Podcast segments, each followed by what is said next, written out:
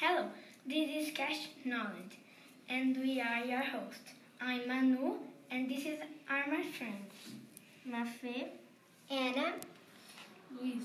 You are listening to your tour in your wonderful city. The school is next to the hospital. The airplane is flying. It's very sunny. The hospital is between the tree and the school.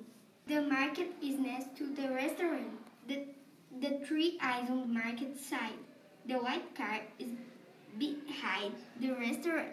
The blue car is on the side of the tree.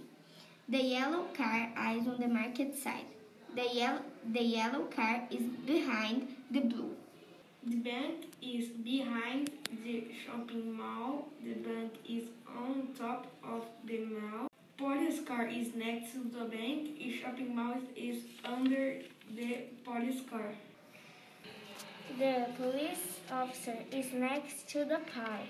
The bike is in front of the park. The stay limit is or town is 3 limit per hour. See you later, alligator. Thanks for listening. Bye bye.